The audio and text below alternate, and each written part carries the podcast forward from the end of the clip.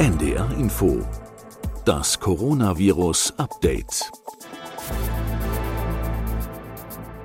Wie halten wir es mit den Jüngsten in der Pandemie? Rund 5 Millionen Kinder zwischen 5 und 11 Jahren gibt es in Deutschland. Die STIKO empfiehlt nun auch sie, gegen Covid-19 zu impfen, wenn sie Vorerkrankungen haben oder in ihrem Umfeld Menschen mit hohem Risiko für einen schweren Verlauf sind. Aber bei individuellem Wunsch können auch Kinder ohne Vorerkrankung geimpft werden, heißt es wörtlich in der ersten Mitteilung der STIKO zu dieser Impfempfehlung. Hallo und willkommen zu einer Sonderfolge unseres Podcasts. Heute ist Mittwoch, der 15.12.2021.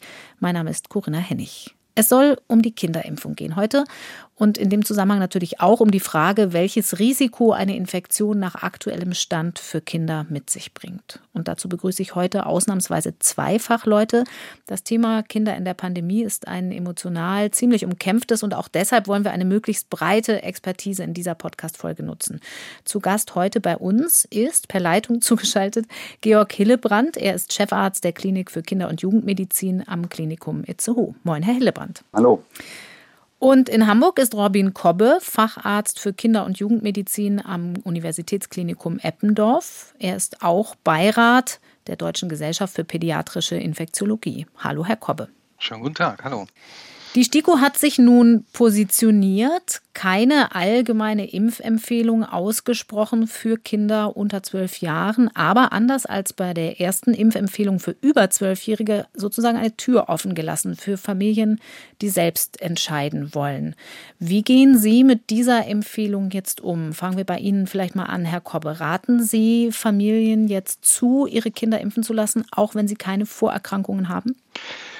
Genau, wir freuen uns ja erstmal, dass die STIKO zeitnah, also zur Auslieferung des Kinderimpfstoffs, eine Empfehlung ausgesprochen hat. Und sie hat ja sogar zwei Türen offen gelassen, was ich persönlich sehr schön finde. Also auch alle, die Kontakt mit Risikopersonen haben, das haben ja doch sehr viele, sprich Opa, Oma und andere mit Immunsuppression oder gefährdete Personen. Und auch die Empfehlung, dass es den Eltern offengestellt wird, quasi auch ihre gesunden Kinder zu impfen, ist ja sehr schön. Ich empfehle das sehr großzügig und finde auch, dass es natürlich Sinn macht, erst die Vorerkrankten vorzuziehen, zu priorisieren. Das sind ja auch nicht wenige und insofern ist das erstmal ein gutes Statement. Jetzt ist Kinder haben ja ein bisschen sowas wie die Achillesferse der Rationalität. Eltern kennen das, dass sie bei den eigenen Kindern manchmal Ängste entwickeln, über die sie selbst in anderen Zusammenhängen nur den Kopf schütteln würden. Ich habe gelesen, Herr Kobbe, Sie haben selbst Kinder, eins davon unter zwölf Jahren, die Sie haben impfen lassen. Können Sie trotzdem die Vorsicht persönlich nachvollziehen, die manche Eltern da haben? Musste sich Ihre Haltung dazu auch erst entwickeln im Laufe der Pandemie? Ja, selbstverständlich. Also das ist jetzt auch noch nicht so lange her und er ist auch nicht so jung mehr, mein Jüngster sozusagen. Aber es war natürlich beruhigend, dann die Daten der fünf bis zwölfjährigen wirklich vor sich zu haben, dass sie öffentlich einsehbar waren, dass dort gezeigt wurde, dass es gut verträglich war und dass es halt auch eine gute Immunantwort mit einem Drittel der Dosis gibt. Und äh, da war für mich in Zusammen Schau der Entwicklung und auch genau so, wie Sie das beschreiben. Das hat natürlich ein bisschen gedauert, aber für mich war ganz klar, ich werde das mit ihm besprechen und habe das mit ihm besprochen und zusammen haben wir uns entschieden, ihn zu impfen. Und ich bin da auch sehr froh drüber. Nicht mehr so ganz jung heißt, Ihr Sohn ist zehn? Mhm, zehn. Herr Hillebrand, die Kinderärzte, die meisten Kinderärzte zumindest, haben sich bei den über Zwölfjährigen ja ziemlich strikt an der STIKO-Empfehlung orientiert. Mhm. Also ohne explizite Empfehlung haben die meisten nicht geimpft, obwohl ja eine ausbleibende Empfehlung umgekehrt auch kein Verbot bedeutet. Welche Bedeutung hat denn so eine STIKO-Empfehlung generell in der Praxis? Wie schätzen Sie das jetzt ein, was die Kolleginnen und Kollegen angeht? Also ich glaube, für die hat es schon eine sehr große Bedeutung, denn die haben sich ja gerade auch vertreten durch ihren Berufsverband sehr stark positioniert und eindeutig gesagt, sie würden diese Empfehlung abwarten wollen, bevor sie im größeren Stil eben in der Gruppe fünf bis elf Jahre Impfung anbieten. So wie ich das beobachten kann, haben sich da auch fast alle niedergelassenen Kollegen dran gehalten. Das hat zu einem Problem geführt, das ich hier in der Klinik sehr bemerkt habe, nämlich ähm, mit Bekanntwerden der Zulassung des Impfstoffs in der Klasse 5 bis 11, Altersklasse 5 bis 11, stieg sozusagen die Nachfrage nach solchen Impfungen erheblich an. Mhm. Und zwar zunächst beginnend mit Kolleginnen und Kollegen, die fragten, ob sie ihre Kinder jetzt bald mal impfen könnten. Die Amerikaner würden doch jetzt auch anfangen. Und das ging dann über Mund-zu-Mund-Propaganda weiter, hier eigentlich in die ganze Region und dann irgendwann auch überregional. Und sie sagten eben, dass Eltern häufig irrational agieren und vielleicht besondere Sorge um ihre Kinder haben bezüglich der Anwendung einer Impfung. Ich habe eher das Gegenteil erlebt, nämlich ich habe also Eltern erlebt, die verzweifelt nach Möglichkeiten suchten, ihre fünf- bis elfjährigen impfen lassen zu können und keinen gefunden haben, der sie denn impfen wollte. Mhm. Und das wurde speziell in meiner Wahrnehmung eben schwieriger, nachdem die Amerikaner losgelegt hatten, eben auch mit einer sehr aktiven Impfkampagne ja richtig in diese Altersgruppe gegangen sind. Insofern freue ich mich auch sehr, dass wir jetzt diese Empfehlung der STIKO haben, die ja, wie Robin Corbin sagte, Möglichkeiten für alle Kinder offen lässt. Zu allem, was wir rund um die Kinderimpfung jetzt tatsächlich aus der Datenlage wissen, kommen wir gleich natürlich noch. Ich möchte zunächst mal mit der Impfindikation anfangen. Also der Frage, was spricht tatsächlich für eine Impfung? Wie verhält es sich eigentlich nach allem, was wir wissen, mit dem Risiko, das von dem Virus für Kinder ausgeht? Wir haben aktuell ja sehr hohe Inzidenzen, so hoch wie noch nie in der Pandemie. Ich habe eben noch mal geguckt, in der Altersgruppe ab fünf Jahre liegen die so im 900er-Bereich, bundesweit ab zehn Jahre im Tausender-Bereich. Das sind nun aber bloße infizierten Zahlen. Und wir wissen, dass Kinder in aller Regel nicht schwer erkranken. Wie würden Sie die Krankheitslast durch das Virus unter Kindern mit der Datenlage von heute einschätzen? Ja, ich kann ja vielleicht mal anfangen. Also das ist die Frage, die auch die Eltern immer wieder stellen im Rahmen der Impfberatung. Ich habe eine Studie mal rausgesucht, eine europäische Arbeit, die ist noch im Preprint erschienen, die hat mal Daten aus zehn europäischen Ländern erfasst, beginnt im August 2020 bis zum Oktober 2021, also relativ aktuell. Deutschland ist die auch haben, dabei, ne? Unter den zehn. Deutschland ist auch dabei, mhm. richtig. Deutschland ist auch dabei. Das sind Daten, die im sogenannten European Surveillance System, TESSI, erfasst werden. Und so wie ich das verstehe, sind das vorwiegend aus Deutschland eben die RKI-Daten, die dort eingehen. Die haben insgesamt 820.000 symptomatische Fälle unter Kindern unter 18 Jahren gefunden.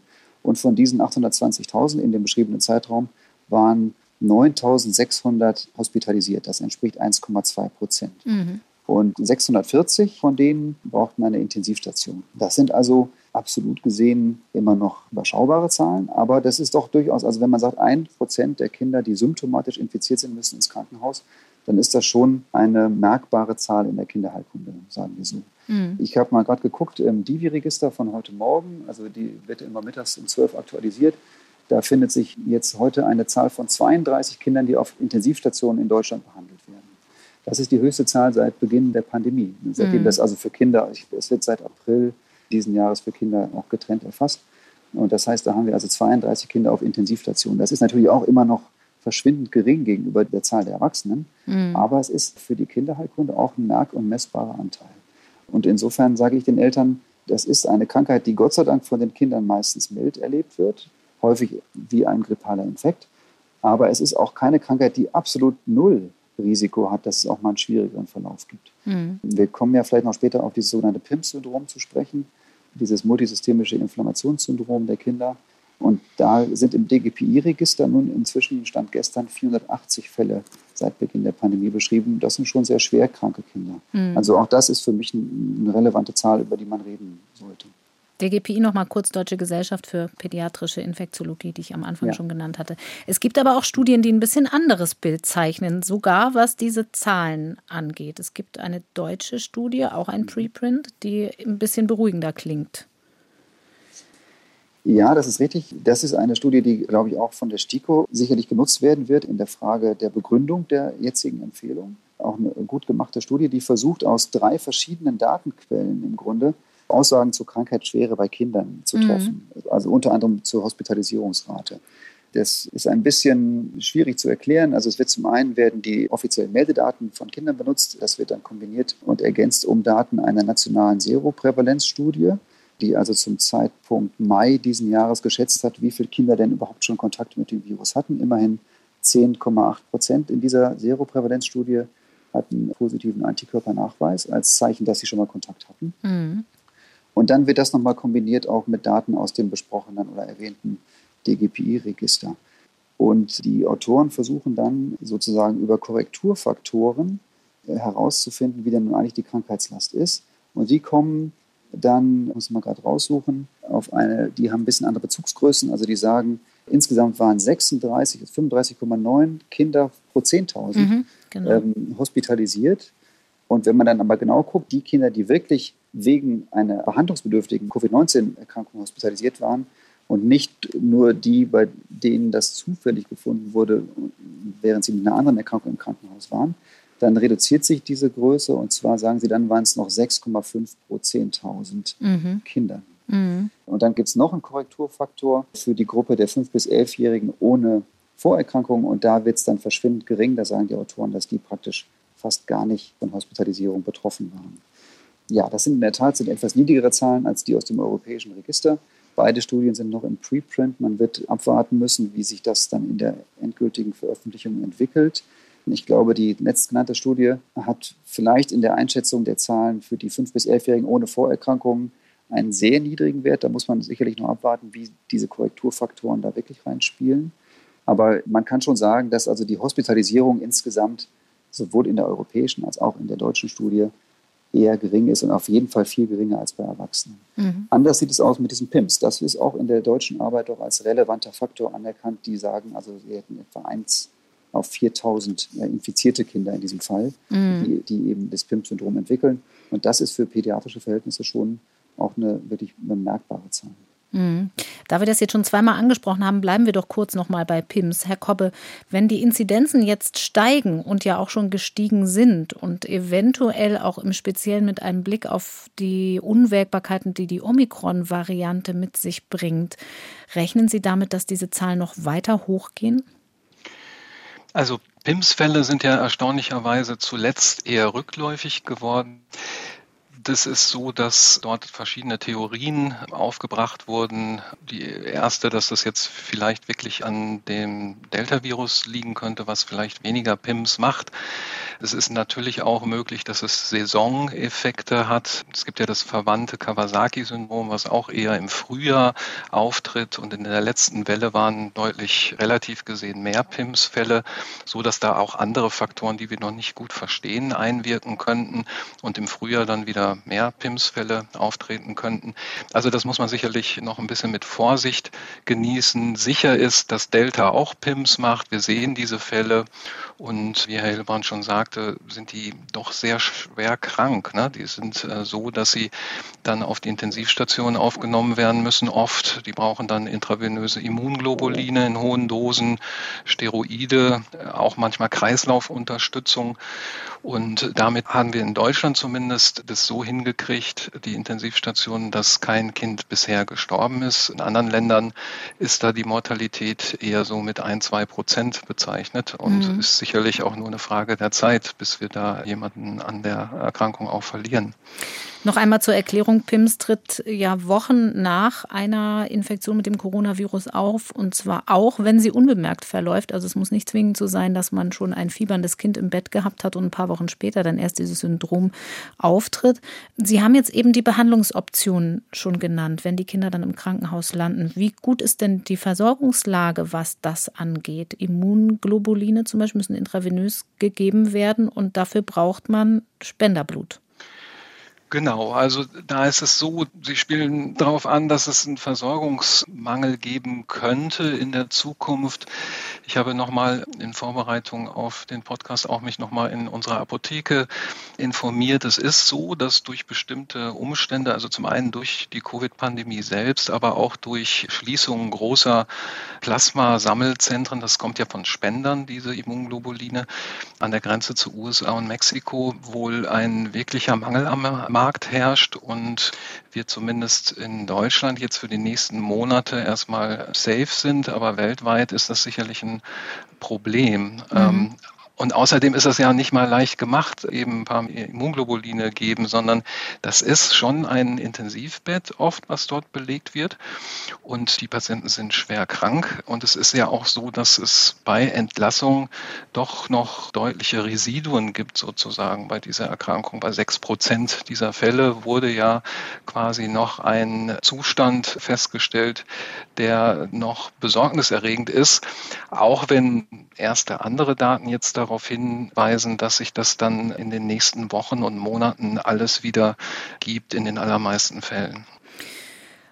Was die Unwägbarkeiten unmittelbar mit der Infektion angeht, wir haben ja eben schon drüber gesprochen, also an Covid-19, da erkranken die Kinder in aller Regel nicht so schwer. Kann man das denn eingrenzen mit diesen Fällen im Krankenhaus, über die wir vorhin gerade gesprochen haben, tatsächlich auf Kinder mit Vorerkrankungen, Herr Koppe? Sie haben da ja auch gravierende Fälle gehabt im UKE in Hamburg, über die Sie auch veröffentlicht haben. Genau, also es kann ja sein, dass wir da besonders stark betroffen waren, aber man muss sagen, dass unsere Fälle hier, die wirklich eine ECMO-Therapie auch benötigten, die wirklich ein schweres Atemnotsyndrom mit massiver Intensivtherapie brauchen und die auch in zwei Fällen das nicht geschafft haben, also die verstorben sind, da war zumindest in einem Fall keinerlei Vorerkrankung bekannt. Im zweiten Fall solche, die jetzt nicht so gravierend war, also noch nicht mal jetzt unter die STIKO-Empfehlungen gefallen wären. Das ist natürlich jetzt auch, ich will auch keine Panik machen, das waren sicher Ausnahmefälle, mhm. aber die nehme ich natürlich genauso wahr wie andere, die keinen schweren Fall sehen. Und ich glaube, nur weil man in seiner Praxis keinen schweren Fall sieht, muss man nicht davon ausgehen, dass es eine milde Erkrankung ist. Und das wissen auch die meisten. Und die Niedergelassenen machen eine sehr, sehr gute Arbeit. Die allermeisten beteiligen sich sehr gut an der Impfung. Und deshalb ist es so, dass ich das auch so sehe wie Herr Hillebrand, dass es eine relevante Anzahl von schweren Erkrankungen gibt. Das sind nicht vergleichbar viele wie bei den Erwachsenen, aber die sollten wir durch eine Impfung verhindern. Ich kann vielleicht nochmal ergänzen, wieder aus dieser europäischen Arbeit. Die haben genau diese Frage auch mit untersucht. Welche Rolle spielen Vorerkrankungen? Ne? Und die mhm. haben dann insbesondere geguckt nach Kindern mit Krebserkrankungen, mit Diabetes Typ 1 oder mit vorbestehender Herz- oder Lungenerkrankung. Und sie finden schon für alle diese Erkrankungsbilder, dass diese Erkrankungen also das Risiko für eine Hospitalisierung deutlich steigern im Falle einer Covid-Infektion. Dass aber auf der anderen Seite 83,7 Prozent der Kinder, die mit Covid-19 ins Krankenhaus mussten, eben keine berichtete Vorerkrankung hatten. Mhm. Also das heißt, der Großteil derer, die im Krankenhaus enden, zumindest in dieser großen europäischen Analyse, hat keine Vorerkrankung. Das, also so diese Aussage, dass nur die Vorerkrankten besonders stark gefährdet sind, muss man, glaube ich, schon auch gerade mit den, mit den Entwicklungen in den nächsten Wochen vielleicht nochmal genau angucken. Also nach wie vor ist die Forschungslage ein bisschen disparat, auch je nachdem, worauf man den Fokus hat. Es mögen auch Unterschiede in der Krankheitslast je nach Berichtsgebiet dazugehören. Genau wie bei den Vorerkrankungen vervollständigt sich das Bild hier also erst nach und nach. Gerade kürzlich ist zum Beispiel auch eine Studie aus Edinburgh erschienen, die ausdrücklich auch Kinder mit Asthma als Risikofaktor nochmal mit in den Blick nimmt. Sicher der Großteil, das unterstreiche ich nochmal, der Großteil hat Vorerkrankungen, gerade von denen, die auf Intensiv kommen, aber ja. halt nicht alle, das stimmt. Haben wir denn so Risikofaktoren genug im Blick, die Eltern vielleicht gar nicht als richtige Vorerkrankung wahrnehmen, also Übergewicht zum Beispiel? Also die STIKO hat das ja im Blick. Die wird ja auch eine Empfehlung für Impfung aussprechen bei Übergewicht. Da ist es natürlich dann nochmal eine Frage, wo beginnt dieses Übergewicht? Muss man nur die extremst Übergewichtigen dort mit einziehen? Also auch aus meiner persönlichen Erfahrung waren doch die, die Erkrankten hier nicht massiv übergewichtig, so dass ich das schon als generellen Risikofaktor werten würde. Und auch in den Studien ist nicht immer klar gewogen und die Größe genommen und dann der Body Mass Index wirklich aufgezählt, sondern Adipositas vom Arzt eingeschätzt ist immer so die zweite Variante, die da oft in den, in den Studien genommen wird. Insofern würde ich großzügig dazu raten, adipösen Kindern auch die Impfung priorisiert zu geben. Mhm. Wir haben mit PIMS jetzt schon einen der beiden Schatten angeguckt, die das Virus auch bei leichten Verläufen werfen kann. Und es gibt noch einen zweiten, der nicht nur speziell für Kinder gilt. Auch das ist schon breit in der Öffentlichkeit angekommen. Long-Covid ist bei Kindern aber eher schwer zu erforschen. Ist der Erkenntnisstand dann nach wie vor unklar, wie häufig das vorkommt, Herr Hillebrand, unter Kindern? Ja, das ist wirklich eine schwierige Frage, weil es so viele verschiedene Aussagen in der aktuellen Literatur dazu gibt. Mhm. Es gibt Arbeiten, die sagen, also bis zu 16, 17 Prozent aller, die Covid durchgemacht haben im Kindesalter, entwickeln Long-Covid. Das scheint sehr hoch geschätzt. Und dann gibt es andere, die sagen, es ist deutlich unter 1 Prozent. Wenn ich das so ein bisschen rekapituliere, dann glaube ich, dass sich im Moment das so einpendelt bei ungefähr 1 Prozent, also aller Kinder, die Covid durchgemacht haben. Dann ist die zweite Frage, wie definiert man Long-Covid? Ich weiß, dass es im Moment eine Arbeitsgruppe gibt von deutschen Fachgesellschaften Kinderheilkunde und Sozialpädiatrie, und anderen, die eine Konsensusleitlinie entwickeln zu diesem Krankheitsbild. Und das ist sicherlich sinnvoll, denn da gibt es noch viel, viel Unklarheiten und viel Unschärfe in der Definition. Manche sagen eben, dass, dass schon einige Wochen nach der Infektion Husten, schon, also Atemwegssymptome insgesamt als Long-Covid gewertet werden können. Das ist sicherlich ein eher leichter Faktor. Aber es gibt eben dann auch diese eindrucksvollen Einzelfallberichte von Kindern, die dieses erleben, was so als dieser Brain Fog, also Nebel um das Gehirn herum mhm. bezeichnet wird. Also eine wirklich ausgeprägte Leistungsschwäche, auch eine Langsamkeit im Denken, die doch Monate nach der Infektion noch anhalten kann.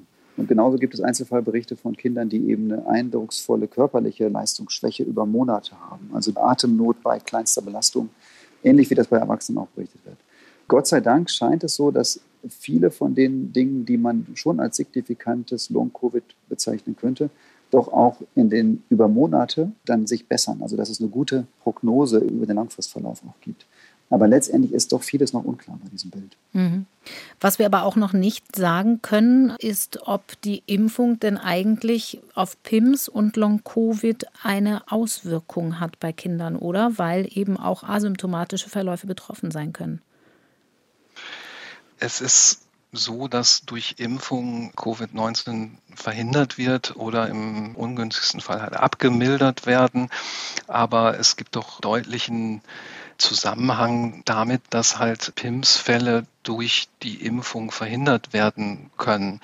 Es gibt auch den Zusammenhang, dass halt Long-Covid-Fälle ein höheres Risiko haben bei einer erschwerten Erkrankung, die man durchgemacht hat. Also das ist ein Risikofaktor dafür, dass man Long-Covid entwickelt, genauso wie das weibliche Geschlecht. Mhm. Aber ich denke, natürlich ist es zu jetzigen Zeitpunkt noch nicht bewiesen, dass die Impfung auch PIMS verhindert oder Long-Covid verhindert. Umgekehrt ist mir kein Fall bekannt, der nach einer Impfung das entwickelt hat. Und es werden natürlich die Daten in Zukunft zeigen, aber zum Beispiel die Berechnungen der amerikanischen STIKO sozusagen, die gehen auch fest davon aus, dass man durch Impfungen PIMS-Fälle eher verhindern kann. Jetzt sind PIMS und Long-Covid, ich habe schon gesagt, lange Schatten, die das Virus werfen kann. Der Begriff Langzeitfolgen, der klebt in der öffentlichen Wahrnehmung immer so ein bisschen als Bedenken an der Impfung dran. Zumindest ist das mein Eindruck. Allerdings, wie wir eben jetzt gerade schon gemerkt haben, kann man den durchaus auch mit Fug und Recht beim Virus ins Gespräch bringen. Abgesehen von dem, was bekannt ist, also über PIMS, über Long-Covid, weiß man ja noch nicht, ob es richtige Langzeitfolgen gibt, weil so alt ist die Pandemie dann auch doch wieder nicht. Herr Kobbe, es gibt ja bei anderen Viren durchaus solche Beobachtungen, also Herpesviren, die im Körper bleiben, die da persistieren. Bei pfeiferschem Drüsenfieber kennt man das. Eine Maserninfektion kann noch Jahre später eine Gehirnentzündung machen. Gibt es Anhaltspunkte, dass das beim Coronavirus auch denkbar ist oder verhalten sich Coronaviren so grundsätzlich anders, dass Sie da eher theoretisch sagen würden, ich halte das für Spekulation? Also die Viren, die Sie genannt haben, Herpesviren, haben ja ein typischerweise einfach das Charakteristikum, dass sie persistieren im Körper, mhm. sich zurückziehen in bestimmte Gegenden, die Nervenzellen und dann teilweise wieder hervorkommen bei Reaktivierung. Das ist jetzt für Coronaviren nicht beschrieben. Insofern ist es nicht vorstellbar, dass man über Jahre irgendwie dieses Virus in sich trägt und dann dadurch immer wieder aufkehrende Probleme hat. Das ist bei schwer Immunsupprimierten beschrieben, dass das über Monate der Fall sein kann, dass man halt auch sehr, sehr lange positiv bleibt, was die Ausscheidung angeht. Das sind Fälle, die da beschrieben sind, aber grundsätzlich ist es so, dass das kindliche Immunsystem sehr, sehr gut funktioniert und auch das Virus entsprechend schnell eliminiert. Vielleicht nochmal ergänzend, man hat doch in einigen Studien gefunden, dass das Coronavirus in Darmzellen mhm. insbesondere noch eine längere Zeit noch nachgewiesen werden kann. Vor allem, wenn Covid schon, schon sagte, bei immunsupprimierten Patienten. Und dass vielleicht das ja auch ein Mitmechanismus ist für Long-Covid. Das ist aber sicherlich auch noch eher spekulativ.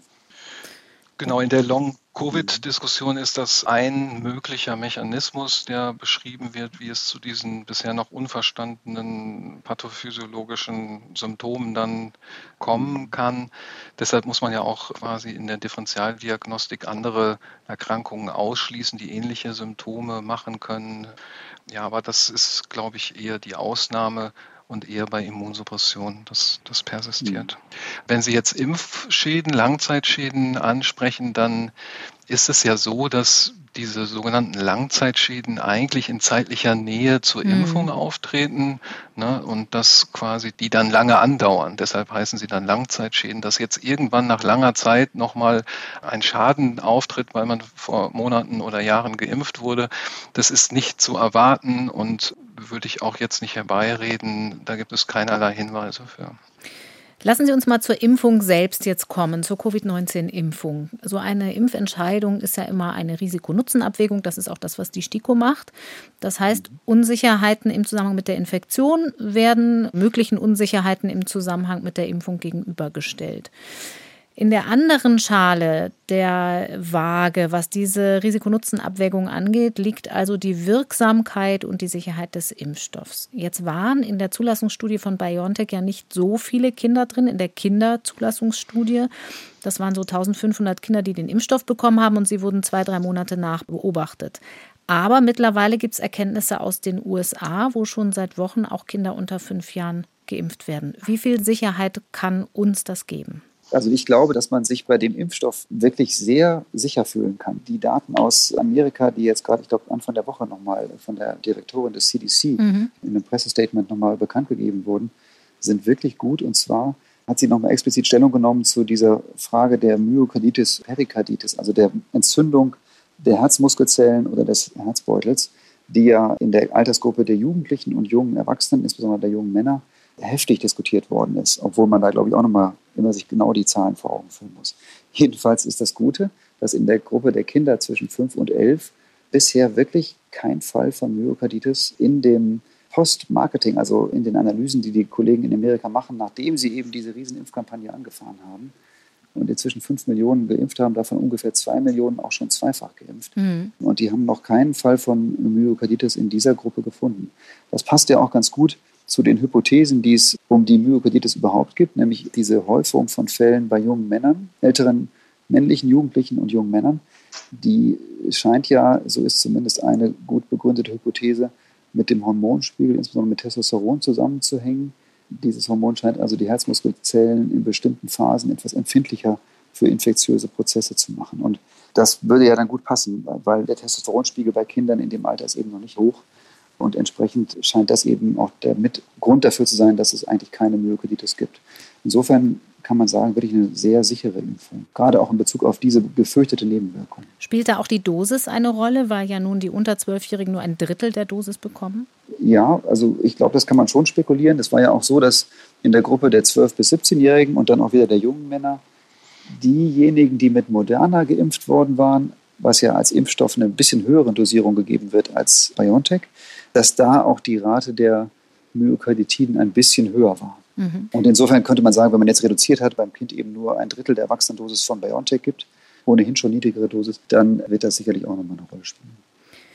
Herr Kobbe, ich würde Sie um eine grundsätzliche Erklärung an der Stelle einmal bitten, weil das für Eltern nicht immer ganz leicht zu verstehen ist, warum man eigentlich aus medizinischer Sicht diese Altersgrenzen zwei bis fünf Jahre, fünf bis zwölf Jahre macht und unten eben null bis zwei Jahre und dann über zwölf Jahre.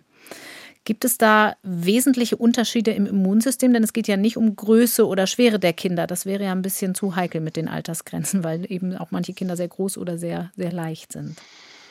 Genau, also es ist ja eine unserer am liebsten zitierten Sätze, dass Kinder keine kleinen Erwachsenen sind. Dennoch tastet man sich natürlich nach den Zulassungsdaten und Erfahrungen der Erwachsenen langsam runter. Man nimmt dann traditionell die Jugendlichen ab 16 mit zu den Erwachsenen und dann hier den Schritt runter zu 12.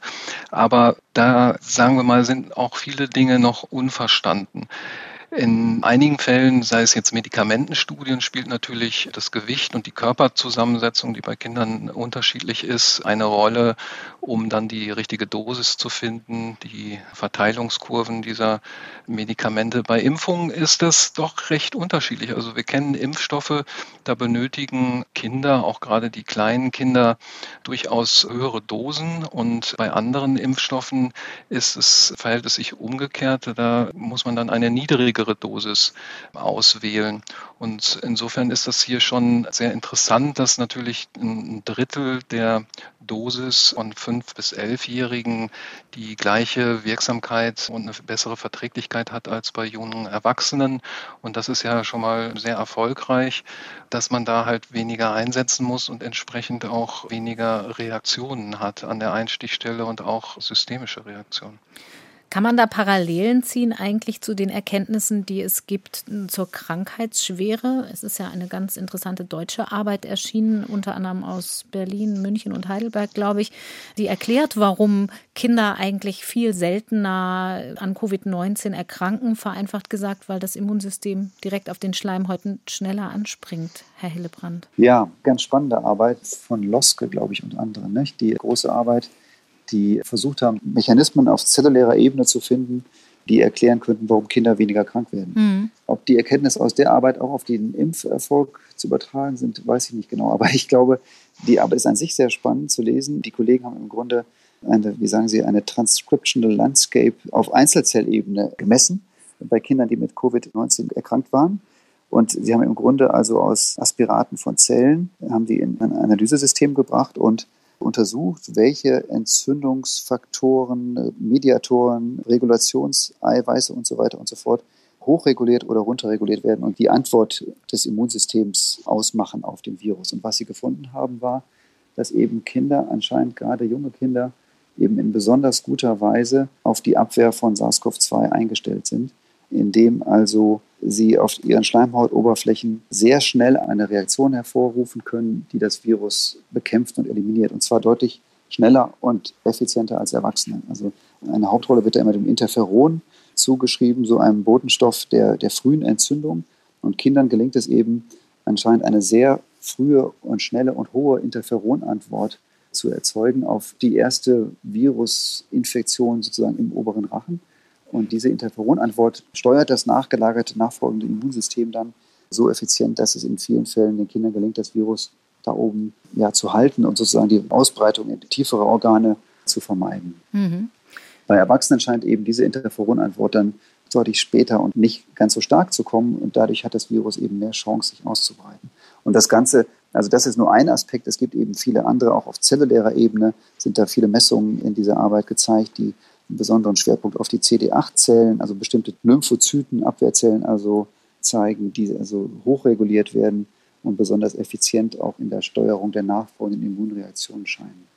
Insofern gibt es da in dieser Arbeit und sicherlich auch vielen anderen Arbeiten erste gute Erklärungsansätze, warum Kinder eben nicht in der Mehrzahl der Fälle nicht so schwer erkranken.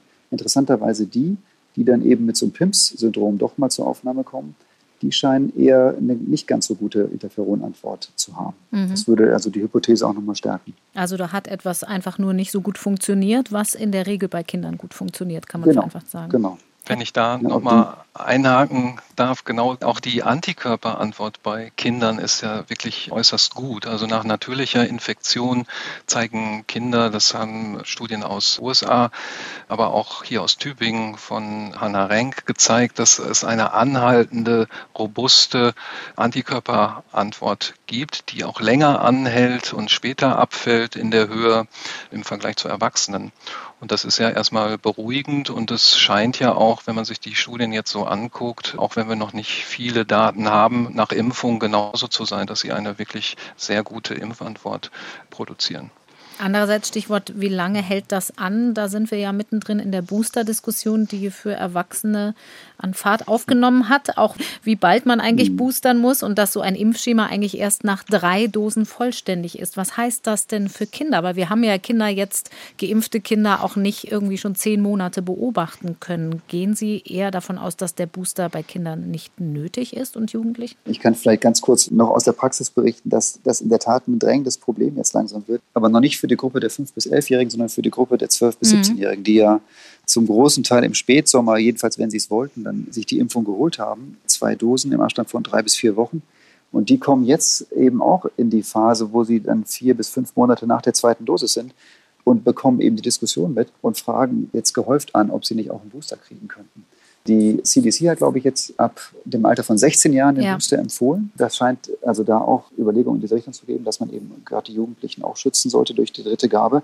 Ich glaube, die Daten für 5 bis 11 sind einfach noch zu jung und die Beobachtungszeit noch zu kurz, um das zu entscheiden. Aber vorstellbar wäre es natürlich schon. Und ich denke, dann muss man auch noch mal gucken, wie jetzt die nächsten Wochen verlaufen mit der Ausbreitung der neuen Variante und der Frage, wie stark die sich bei Kindern eben auch zeigt und wie gut die Immunität dann noch ist. Mhm. Also es gibt am Wochenende erschienen eine Arbeit von Adoleszenten aus England, die gezeigt hat, dass die Effektivität der ersten Impfung mit mRNA-Impfstoff deutlich höher war als bei den älteren Erwachsenen war. Also dass die Vaccine Effectiveness gegen symptomatische Erkrankungen 80 Prozent nach der ersten Impfung waren, die dann aber doch leider auch relativ schnell abgefallen ist. Also nach acht Wochen war das nur noch 40 Prozent, so dass diese Strategie in England, dass man die zweite Dosis hinauszögert oder vielleicht auch sogar nur einmal impft, die Zwölfjährigen, jetzt wahrscheinlich auch verlassen wird und eine Zweifachimpfung dort und ein Booster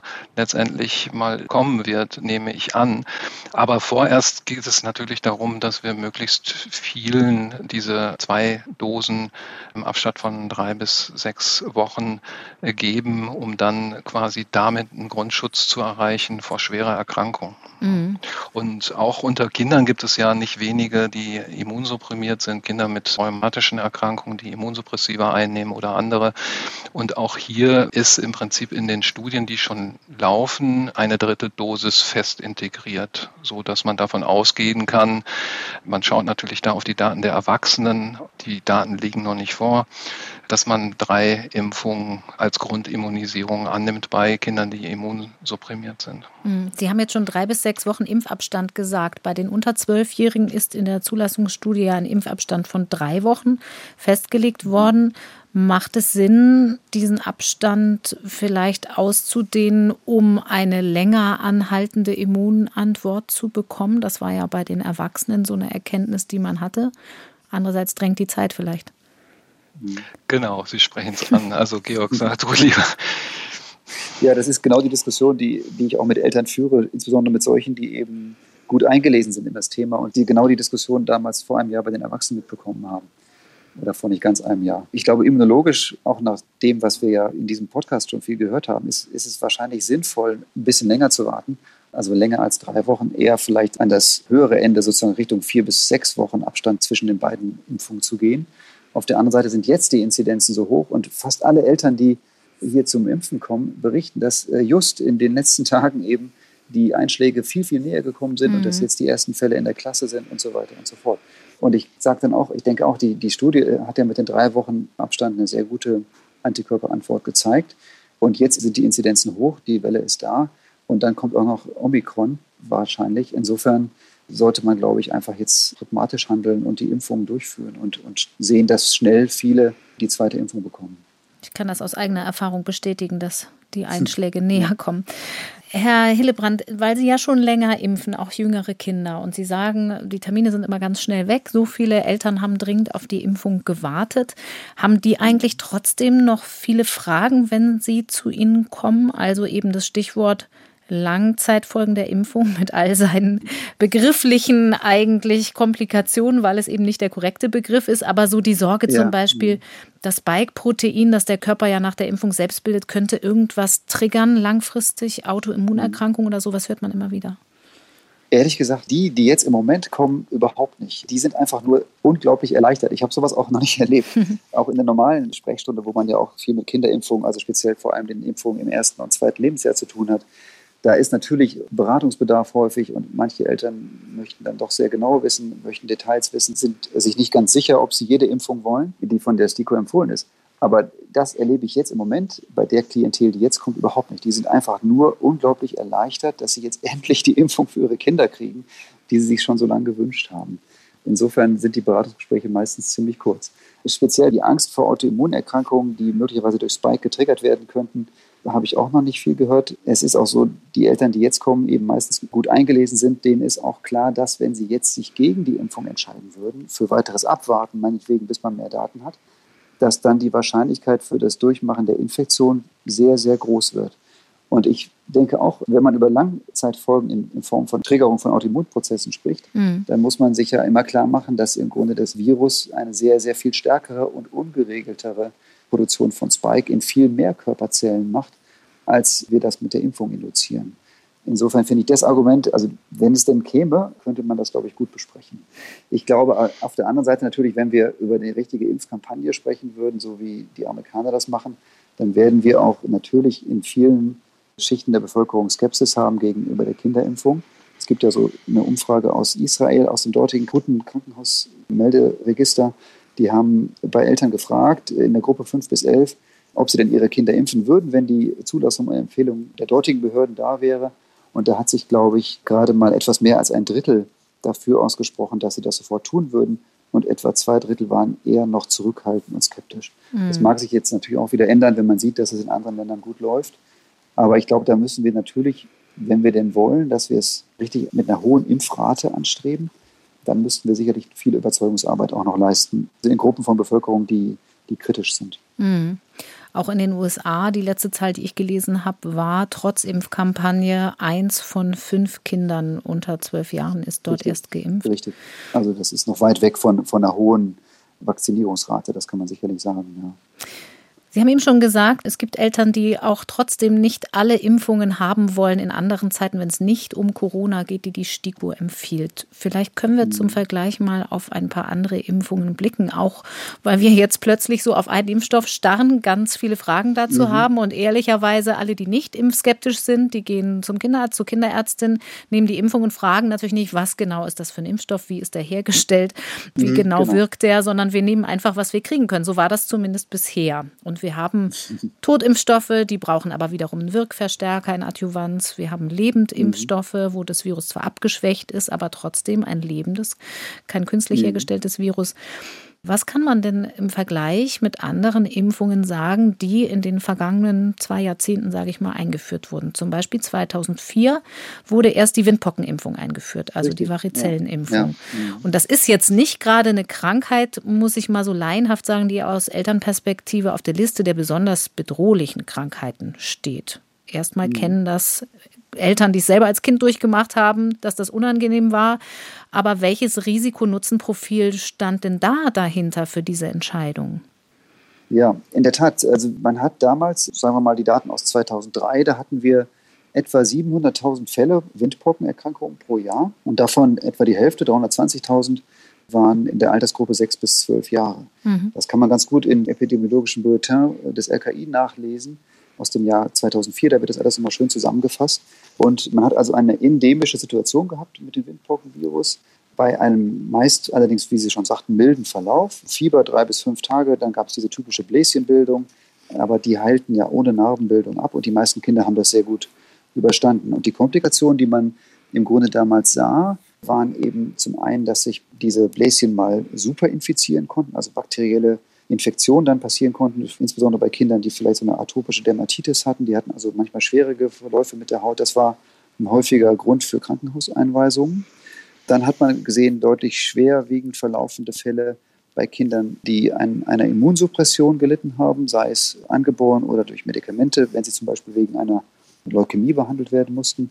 Und dann hat man schwere Erkrankungsfälle gesehen bei Neugeborenen, Kindern, die also um die Geburt herum zum ersten Mal mit Windpocken infiziert wurden, mhm. ohne dass die Mutter ihnen einen ausreichenden Schutz mitgegeben hätte. Und letztendlich aber auch eine geringe Hospitalisierungsrate. Also vor Einführung der Impfung sagte man, es waren etwa 2,5 bis 7 Kinder pro 100.000 pro Jahr, die ins Krankenhaus mussten wegen Windpocken. Mhm. Und einer Gott sei Dank auch sehr, sehr niedrigen Mortalität, vier bis zehn Fälle pro Jahr in den Jahren 96 bis 2001. Da hat man noch geschätzt, dass dies vielleicht ein bisschen untererfasst war. Aber dann mit so ein bisschen Korrekturfaktoren kann man auf vielleicht 25 Todesfälle an Windbrocken pro Jahr, was immer natürlich noch dramatisch ist, aber eine insgesamt gesehen niedrige Zahl. Mhm. Und die Indikation für die Einführung der Impfung war, das Ziel, das formuliert wurde, war, man wollte die Morbidität reduzieren, die Krankheitslast in der Bevölkerung. Man wollte die Rate der Komplikationen und der Hospitalisierung reduzieren, obwohl sie wie wir gerade gehört haben, jetzt gar nicht so hoch waren. Und man hat damals auch, was ich sehr interessant finde, hat auch gesagt, es könnte auch gelingen, die ökonomische Belastung zu reduzieren. Und damit war gemeint sowohl die Belastung der Familien, die dann also durch, durch Betreuung zu Hause bleiben mussten, als auch die Belastung der Arbeitgeber, wenn dann eben die Eltern durch die Betreuung der erkrankten Kinder zu Hause bleiben mussten. Das war damals übrigens ziemlich umstritten, dieses Argument. Mhm. Ähm, aber das hat die STIKO, das kann man auch nachlesen, hat die mit als ein Faktor mit einberechnet und hat auch geschrieben, das könnte sich also um eine kosteneffektive Intervention letztendlich handeln. Und natürlich war auch angestrebt, eine Herdenimmunität zu erlangen für die Windpocken. Und all das hat sich dann auch, muss man sagen, bestätigt. Ähm, man hatte so Vorerfahrungen aus den USA, die hatten ein paar Jahre vorher eine Windpockenimpfpflicht oder Impfempfehlung, nicht Pflicht, eingeführt und hatten damit sehr gute Erfahrungen gesammelt. Und auch in Deutschland hat das gut geklappt. Da gibt es ja diese Studie Bavaria Pro aus dem Münchner Umland. Die haben über die Jahre 2006 bis 2011 bei ihren Kindern geguckt, wie, wie sich die Impfung ausgewirkt hat. Und sie haben also insgesamt eine Impfrate von an die 60 Prozent in diesem Zeitraum erreicht nach Einführung der Empfehlung und haben eine deutliche Reduktion der Fälle gesehen, und zwar um etwa 67 Prozent Fallzahlreduktion. Und dann haben sie auch gesehen eine Reduktion der Hospitalisierungsrate auch so um die ja, knapp 50 Prozent, also von 7,6 pro 100.000 im Jahr 2005 auf 4,3 pro 100.000 Kinder im Jahr 2009. Also mhm. die haben wirklich auch einen guten, also alles das, was, was vorausgesagt war, ist im Grunde mit der Impfung erzielt worden. Mhm. Wenn man die Fallzahlen von damals vergleicht mit den Fallzahlen, die wir jetzt für Covid-19 im Kindesalter haben, also bezogen auf Hospitalisierung, bezogen auf Komplikationen wie PIMS, dann sind die nicht so weit weg voneinander entfernt, muss man sagen. Hm hat nur leider auch ein bisschen länger gedauert, ne, bis man diese über 60 Prozent Impfrate ja, dann erreicht hat. Die Zeit haben stimmt. wir jetzt halt nicht, aber ich sehe auch, wie du schon angedeutet hast, die Parallelen, dass man halt durch den Schutz vor schweren Verläufen zusätzlich auch noch einen, irgendwie einen Gewinn an sozialer Teilhabe und den Nutzen für die psychische Gesundheit des Kindes irgendwie gewinnt. Mhm. Kommt einem alles bekannt vor. Geschichte wiederholt sich nicht, sie reimt sich, aber hat, glaube ich, Mark Twain gesagt. Ein bisschen so ist das hier. Da haben Sie gerade schon das Argument des Herdenschutzes angesprochen. Herr Kobbe, welche Rolle spielt das generell bei anderen Impfstoffen, wenn man mal so drauf guckt, was da in der letzten Zeit auch noch zugelassen wurde? Rotaviren ist ja auch noch eine Impfung, die wurde, glaube ich, vor acht Jahren eingeführt. Die HPV-Impfung zur Verhinderung von bestimmten Krebsarten zum Beispiel ist noch ein bisschen jünger. Ist das ein Argument, was eigentlich normalerweise ein ziemliches Gewicht hat in der, in der Argumentation für die Einführung von Impfungen? Also bei den beiden Impfungen, die Sie angesprochen haben, meines Erachtens nicht so sehr. Also da würde man eher zum Beispiel die Masern als Beispiel mhm. nehmen. Da hat man ja quasi ab einer Impfrate von 90 Prozent wirklich eine messbare Herdenimmunität. Es führt auch dazu, dass wir halt selten und wenn dann eher kleinere Ausbrüche haben in Communities, die dann eine höhere Rate von nicht geimpften Personen haben. Das ist, glaube ich, ein sehr gutes Beispiel, dass mit einer hohen Durchimpfungsrate Masernfälle und Ausbrüche doch deutlich verhindert werden kann. Bei der Einführung der Rotavirus-Impfung ging es vor allem in Deutschland eher darum, die Hospitalisierungsraten runterzubringen und damit auch mit aus meiner Sicht nicht nur ein individueller Impfschutz, der hier auch abgewogen wurde, sondern auch ein ökonomischer Gesichtspunkt.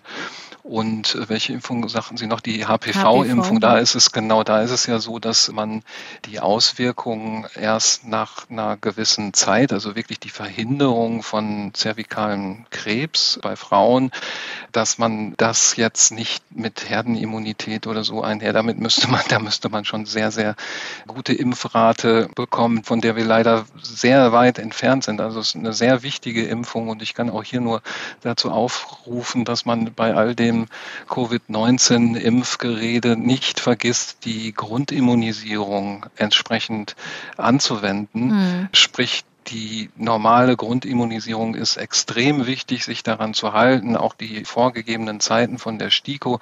Also weltweit haben wir ein riesiges Problem dadurch, dass durch die Covid-Pandemie Grundimmunisierungen nicht durchgeführt werden und sehen jetzt wieder große Masernausbrüche in Pakistan und in anderen Ländern. Also Millionen von Kindern haben ihre Grundimmunisierung zu spät bekommen und das ist ein großer Nebenschaden der Pandemie. Und ja, deutschen Kinderärzte haben das sehr gut hingekriegt, die nicht stattgehabten Impfungen dann nach dem Lockdown nachzuholen. Mhm. Also da sind wir in Deutschland nicht im Verzug. Das sieht aber in anderen Ländern anders aus. Nun war ja die Masernimpfung gerade vor Corona eine, die groß in der Diskussion war, wegen eben dieser Impfpflichtfrage. Tatsächlich ein ganz anderer und doch wieder sehr ähnlicher Fall. Was würden Sie denn da für eine Bilanz ziehen? Wie gut stehen wir in Deutschland da, was diese Masernimpfung angeht, in Bezug auf den Herdenschutz auch? Also das ist ja so nebenher passiert, dass ich den Impfausweis meiner Kinder mal eben irgendwie an der Schule vorzeigen mhm. musste. Das war auch in der Presse wenig diskutiert, was ja doch sehr erstaunlich ist. Auch der Nachweis der Masernimpfung jetzt hier im Krankenhaus beim Betriebsarzt, das muss ja jetzt dieses Jahr alles geschehen sein und passiert auch. Und es ist sicherlich auch sehr gut. Ich weiß, dass es sehr hohe Impfraten in Deutschland gibt und auch in Europa waren die zuletzt relativ gut über die letzten Jahre und trotzdem mhm. hatten wir 2018 eine starke Zunahme der Fälle und 2019 noch vor der Pandemie die höchsten Fallzahlen denn je, auch in Europa. Und das liegt wahrscheinlich daran, dass wir zwar eine Impfrate von 95 Prozent oder über 90 Prozent haben, aber halt in bestimmten Regionen dort dann sich Communities sammeln, die halt deutlich weniger Impfrate haben und dort dort dann durch ja, Import von Masernviren sich dann Epidemien ausbreiten können im kleineren Stil, sage ich mal. Ich würde gerne noch einmal kurz auf den Faktor Schutz anderer zu sprechen kommen. Auch wenn die HPV-Impfung, mhm. also die Impfung gegen humanes Papillomvirus, das Gebärmutterhalskrebs vor allem ja auslösen kann, keinen Herdenschutz erzeugen kann, so ist ja doch ein wesentliches Argument, dass sich Jungs impfen lassen sollen, zum Eigenschutz auch. Aber im Vordergrund steht doch nach wie vor auch, um Mädchen und Frauen vor Übertragung zu schützen. Genau. Wie gut wird denn diese Impfung angenommen? Was sind da Ihre Erfahrungen auch aus der Praxis, gerade von, von Jungs und deren Eltern? Gut, ich muss zugeben, ich bin ja hier Krankenhausarzt und mein Hauptgebiet ist eben die Tätigkeit im Krankenhaus mhm. und nicht so sehr die Sprechstundentätigkeit. Ich habe allerdings auch eine kleine Sprechstunde. Da muss ich die Jungs in dem Alter aktiv auf die Sache ansprechen und auch manchmal so ein bisschen, ja, ich sag mal, argumentativ mit denen diskutieren, ob sie das wollen oder nicht. Aber die meisten sind dann auch einverstanden. Das höre ich aber auch von Kollegen aus der Niederlassung, dass das schon eine Impfung ist, die zu einem Alter kommt, wo man sowieso nicht mehr so die Kinder so regelmäßig sieht. In den ersten Lebensjahren werden die Kinder ja sehr häufig in der Kinderarztpraxis vorgestellt. Es ist mit ein Grund, warum so viele Impfungen auch zu Anfang durchgeführt werden, weil mhm. man einfach eine hohe Ansprechquote, also man, man, sieht die Kinder einfach und deren Eltern einfach oft, während man eben Jugendliche im Alter so über 13, 14, das ist schon deutlich seltener, dass man die noch in der Sprechstunde sieht. Das versuchen die ja eigentlich zu meiden, wenn es ihnen nicht wirklich richtig schlecht geht. Und auch die Akzeptanz dieser äh, jugendlichen Vorsorgeuntersuchung ist lange nicht so hoch wie die der Vorsorgeuntersuchung bei den kleineren Kindern. Mhm. Insofern ist da sicherlich auch noch eine große und schwierige Aufgabe, wenn man für HPV-Jungsimpfung eine richtig gute Quote erzielen will. Ich vermute, dass wir da im Moment weit weit unter 20 Prozent sind des Jahrgangs. Aber schon wenige Impfungen also machen dort viel aus. Eine, eine niedrige ja. Impfquote hat nach Modellberechnungen gezeigt, dass, dass ein Großteil von Gebärmutterhalskrebs verhindert werden kann. Und Sie sprachen es ja auch an, dass halt die Sinnhaftigkeit der Tatsache, Jungs zu impfen, halt, das sind die Überträger sozusagen. Sie erkranken nur selten an Anal- und Peniskrebs sozusagen, aber sie sind halt auch mit die Verbreiter. Und das ist ja auch interessant, wenn man hier halt einen sekundären Gewinn durch die Impfung einer anderen Gruppe hat. Ne, darauf zielt mhm. ja Ihre Frage so ein bisschen hin. Ne? Genau, das ist ja auch bei der Corona-Impfung ein sekundärer Gewinn, der auch bei der STIKO-Entscheidung zur Kinderimpfung ja. schon auch doch eine Rolle spielt. Nicht die vorrangige, aber doch die Frage, können Kinder insgesamt auch einen Effekt auf die Bevölkerung haben? Genau. Es gab ja Modellierungen, die davon ausgehen, dass die Impfung der Kinder auf das gesamte Infektionsgeschehen einen Effekt nur im einstelligen Prozentbereich hat wenn man das Argument des Fremdschutzes mit einbeziehen will. Andererseits, ein Rechenbeispiel, nur 5% Reduktion könnte die täglichen Fallzahlen zum Beispiel um 2500 senken oder auf Todeszahlen umgerechnet 25 weniger Todesfälle pro Tag. Genau. Also auch die Rotavirus-Impfung hat gezeigt, dass es auch einen Schutz gibt für ältere mhm. Kinder, Geschwisterkinder zum Beispiel. Also gerade in der, als man anfing, die Rotavirus-Impfung auszurollen, hat man eben gesehen, dass in den Jahrgängen, die dann schon ein bisschen älter waren, also die drei-, vierjährigen Geschwisterkinder zu Hause, die hatten dann auch, nachdem die ganz kleinen Rotavirus geimpft waren, hatten weniger infektiöse Gastroenteritis-Erkrankungen. Also insofern auch da und bei Windpocken genauso, da hat man ja eben den Schutzeffekt vor allem auch für die immunsupprimierten Patienten, zum Beispiel Kinder, die wegen Leukämie behandelt werden. Für die ist es schon wichtig, dass in ihrer Umgebung eben möglichst keine Windpocken zirkulieren. Und insofern ist dieser Gedanke Fremdschutz, der ja manchmal bei der Covid-19-Impfung so ganz fast schon verboten äh, formuliert wurde, also dass die dürften auf gar keinen Fall mhm. zum Fremdschutz immunisiert werden, das ist ja bei, bei vielen Impfungen ja gar nicht so weit ab, dass man eben die Impfung auch durchführt, um der Gesamtbevölkerung etwas Gutes zu tun. Klassischerweise Magen-Darm-Erkrankungen, also bei Rotaviren, das kennen viele Familien. Wenn es einer hat, rauscht es durch die ganze Familie durch. Richtig. Jetzt war das aber auch ein Impfstoff, bei dem es ein bisschen Diskussion gab um seltene Komplikationen. Da wurden Darmeinstülpungen beschrieben mit einem bestimmten Impfstoff. Ist das eigentlich was, was jetzt so unterm Radar immer mitgelaufen ist und eigentlich auch zur Impfstoffentwicklung dazugehört, dass man nach Markteinführung dann noch eine Weile beobachten muss und dass es eben immer mal wieder Komplikationen geben kann, seltene? Ja, also auf jeden Fall. Ich glaube, das ist also ein gutes Beispiel. Und in Frankreich hat das dazu geführt, dass man die Rotavirus-Impfung wieder aus der Empfehlung herausgenommen hat. Ne, die haben also für sich in ihrer Impfkommission entschieden, dass Nutzen-Risiko nicht mehr so stark gegeben ist und empfehlen das dort nicht mehr. Das ist gut zu erklären. Das ist ja auch eine Lebendimpfung, äh, ein abgeschwächtes Rotavirus, was sich im Darm vermehrt. Das macht Lymphknotenschwellung im Darm. Und so ein Lymphknoten, der kann dann eben mal von der Darmperistaltik, also von dieser pumpenden Vorwärtsbewegung, mit erfasst werden und dann stülpt sich so eine Darmschlinge wie so ein Handschuhfingerling so praktisch in sich rein. Mhm. Und wenn das doof läuft, dann kann es sein, dass es also ist sehr schmerzhaft und kann bis hin zum Darmverschluss führen. Viele Fälle kann man durch einen einfachen sogenannte Einlauftherapie steuern, die man also oder lösen. Das muss man mit Ultraschallüberwachung tun. Aber manche Fälle müssen auch operiert werden. Also insofern auch bedenkenswert und ein gutes Beispiel dafür, dass das erst auffällt, wenn man wirklich große Mengen von Kindern impft. Das ist also auch in den Zulassungsstudien, wobei bei Rotavirus war es, glaube ich, weil es ein Vor Vorpräparat gab, ein paar Jahre vorher, da war das auch schon bekannt gewesen. Deswegen mhm. hat man da besonders drauf geachtet. Mhm. Aber letztendlich fällt es eben auch nur auf, ich glaube, haben wir das mal rausgeschrieben, also da sind ja. 1,7 Millionen Dosen äh, Rotavirus-Impfung gegeben worden und man hat dann 343 potenzielle Fälle von Invagination analysiert. Also das macht nochmal klar, welche Größenverhältnisse das da mhm. äh, gibt. Und wenn man eben eine Impfstoffstudie mit 1500 Probanden macht, dann ist das vielleicht, dann wird man solche ganz seltenen Nebenwirkungen noch nicht rausfinden. Aber das ist ja das Gute bei der Covid-19-Impfung jetzt der Kinder, dass die Amerikaner uns ein paar Wochen voraus sind und jetzt schon diese großen Mengen von Kindern geimpft haben. Bei der Invagination beim Rotavirus war es ja auch so, dass es nicht eine Langzeitfolge, die erst Monate nach der Impfung auffiel, sondern es fällt durchaus kurz nach der Impfung auf. Mhm. Äh, nur man muss eben eine ganz große Gruppe von Kindern betrachten, um solche seltenen Wirkungen überhaupt zu erfassen.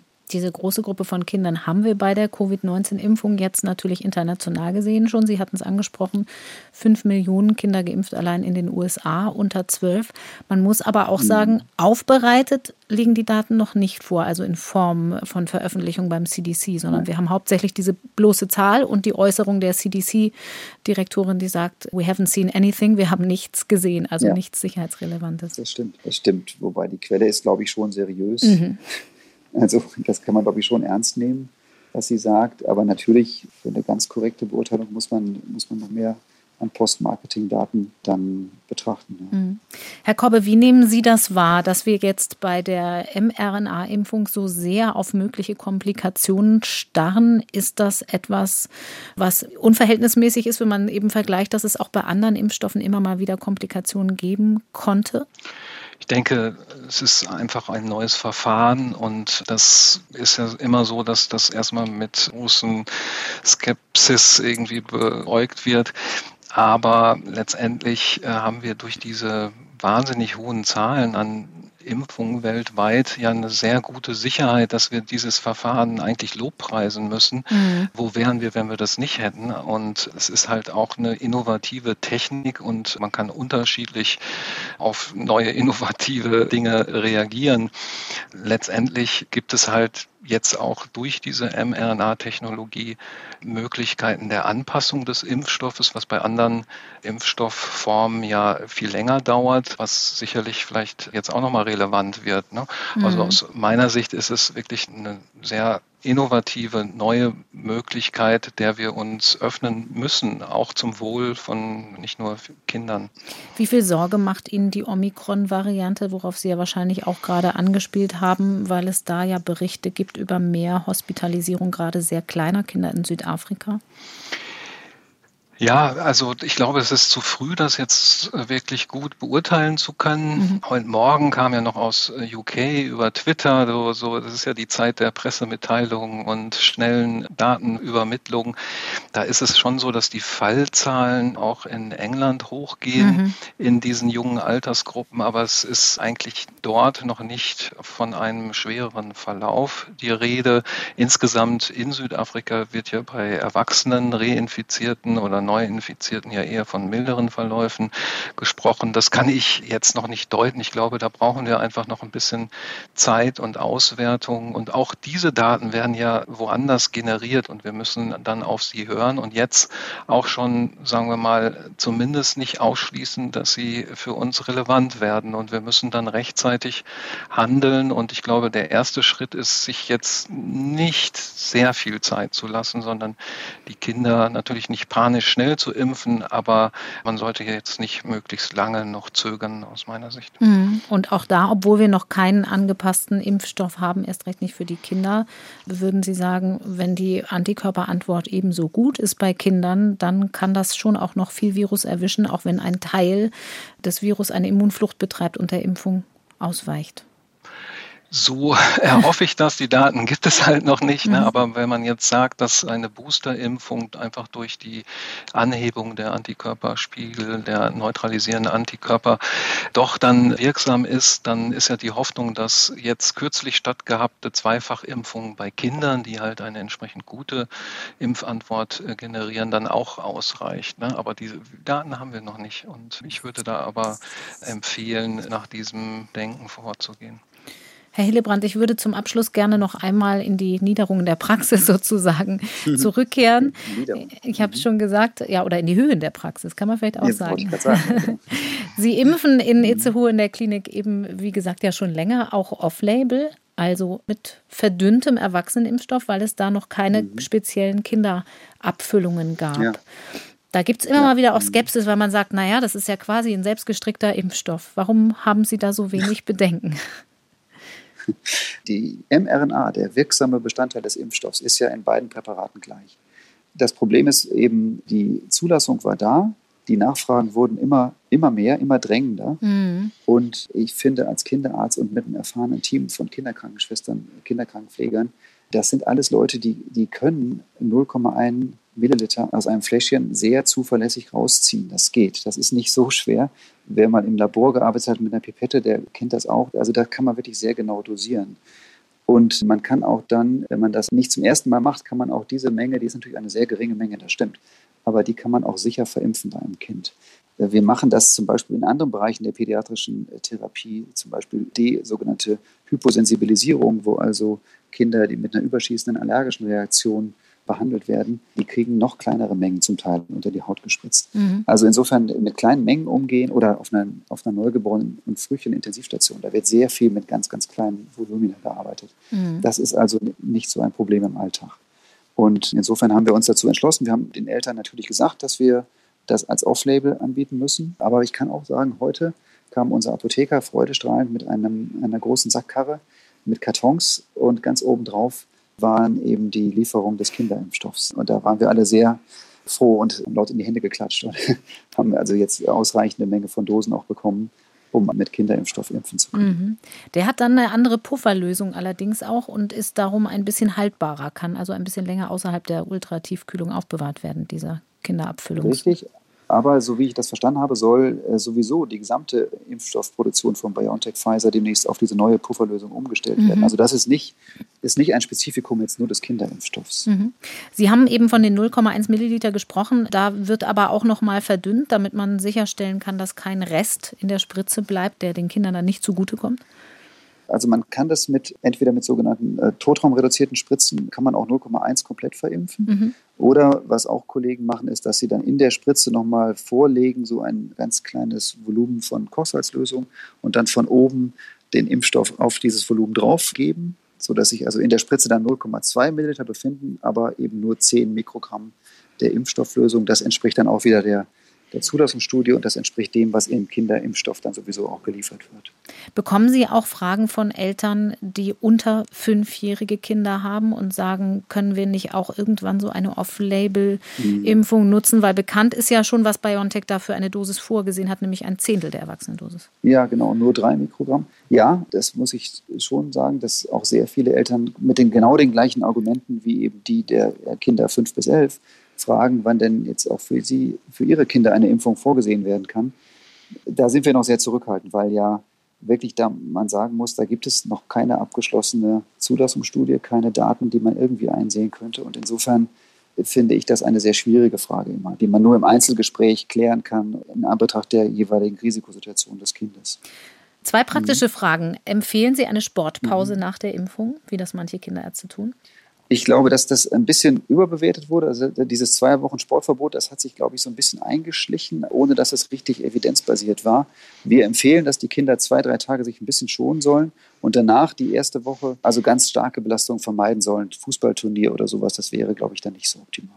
Mhm. Aber es gibt, soweit ich das übersehe, keine Daten, die sagen, dass man durch ein striktes Sportverbot jetzt irgendwas anders machen würde an der Verträglichkeit der Impfung. Und was den Abstand zu anderen Impfungen angeht, gelten da die gleichen Regelungen wie für Erwachsene, also beispielsweise Grippeschutzimpfung, die ja viele in diesem Jahr ihren Kindern tatsächlich zugutekommen lassen? Genau, stimmt. Also ich meine, die RKI hat ja beim Booster sogar gesagt, man kann Grippeimpfung und Booster bei Erwachsenen und Jugendlichen an einem Tag machen. Mhm. Wir sehen das entsprechend bei Kindern auch nicht, nicht so eng. Ich meine, im ersten Lebensjahr den Säuglingen geben wir teilweise sieben Impfstoffe an einem Tag. Insofern, wenn es also mit der Grippeimpfung jetzt eine Überlappung von wenigen Tagen gibt und die vorangehende Impfung aber gut vertragen wurde, dann würde ich auch unter Anbetracht der Tatsache, dass eben jetzt die Welle da ist und die Inzidenzen so hoch sind und man nicht noch weitere Tage verschwenden möchte, würde ich dann, wenn das Kind da ist und will und die Eltern wollen, dann auch impfen. Herr Kobbe, es gibt ja auch Eltern, die trotz allem, was sie an Impfaufklärung leisten und die Kollegen und Kolleginnen immer noch zögerlich sind, weil ihnen doch der mRNA-Impfstoff ganz aus dem Bauch raus nicht geheuer ist. Und die sagen, ich setze auf den proteinbasierten Impfstoff von Novavax, der dann vielleicht mal kommt, oder auf den klassischen Totimpfstoff, der ja auch in der Entwicklung ist und vielleicht bald zugelassen werden könnte. Ist das aus Ihrer Sicht eine Alternative? Also für die aktuelle Situation nicht. Es sind ja mehrere äh, proteinbasierte Impfstoffe gerade da, die Anträge gestellt haben zur Zulassung in der EU und man munkelt, dass für Novavax das jeden Moment kommen kann, die Entscheidung. Aber das sind ja Impfungen für Erwachsene jetzt mhm. erstmal und die entsprechenden Studien bei Kindern sind geplant oder teilweise in der frühen Phase und es wird Monate dauern, bis für Kinder hier Daten vorliegen. Insofern ist das im Moment kein Argument, auf diesen Impfstoff zu warten. Herr Kobbe, Herr ja. Hildebrand, ich möchte mich bedanken bei Ihnen für Ihre Zeit und wünsche Ihnen alles mhm. Gute für die bevorstehenden Wochen und bei den bevorstehenden Impfungen der Familien, die das gerne möchten oder dringend benötigen. Danke. Sehr gerne. Dankeschön. Und ich möchte mich natürlich wie immer an dieser Stelle bei euch und Ihnen bedanken fürs geduldige Zuhören. Zwei Hinweise vielleicht an der Stelle. Einmal wegen der Aktualität der Zahlen. Wir haben die Folge gestern schon aufgezeichnet. Und ein zweiter Hinweis, weil das oft in Vergessenheit geraten ist. Fragen zum Podcast, Fragen für unsere Experten und Expertinnen hier in diesen Folgen. Bitte immer an die E-Mail-Adresse meinefrage.ndr.de. Und weil wir heute so viel über Kinder gesprochen haben, sind meine Podcast-Tipps heute auch für Kinder, beziehungsweise für die ganze Familie. Ich würde euch gern unsere Mikado-Märchen ans Herz legen. Zehn Märchen der Brüder Grimm, neu gelesen von dem großartigen Stefan Kaminski, der die Texte wie ein Hörspiel klingen lässt. Er ist Hänsel. Ich will vom Dach essen. Isst du vom Fenster, Gretel. Das ist fein süß für dich. Die Hexe. Knusper, knusper, Knäuschen. Wer knuspert an meinem Häuschen? Die sieben Zwerge. Der erste sprach, hm, wer hat auf meinem Stühlchen gesessen? Der zweite, wer hat von meinem Tellerchen gegessen? Der dritte, Wer hat von meinem Brötchen genommen? Wer hat aus meinem Becherchen getrunken? Und er kann dem Spiegel sogar ein selbstgesprochenes Echo geben. Frau Königin, in ihr, ihr seid die Schönste hier, hier. Aber bei Schneewittchenchen über den Bergen, Bergen, bei den sieben lieben Zwergen, ist noch tausendmal all schöner als ihr, ihr. Ein absoluter Hörgenuss. Die zehn Märchen findet ihr in der ARD Audiothek. Am besten Mikado Märchen in der Suchmaske eingeben oder auf den Link hier in den Show Notes geben. Und dort in der ARD Audiothek findet man natürlich auch diesen Podcast hier. Am einfachsten geht das, wenn man ihn dort direkt abonniert. Mein Name ist Corinna Hennig. Bis bald. Das Coronavirus Update. Ein Podcast von NDR Info.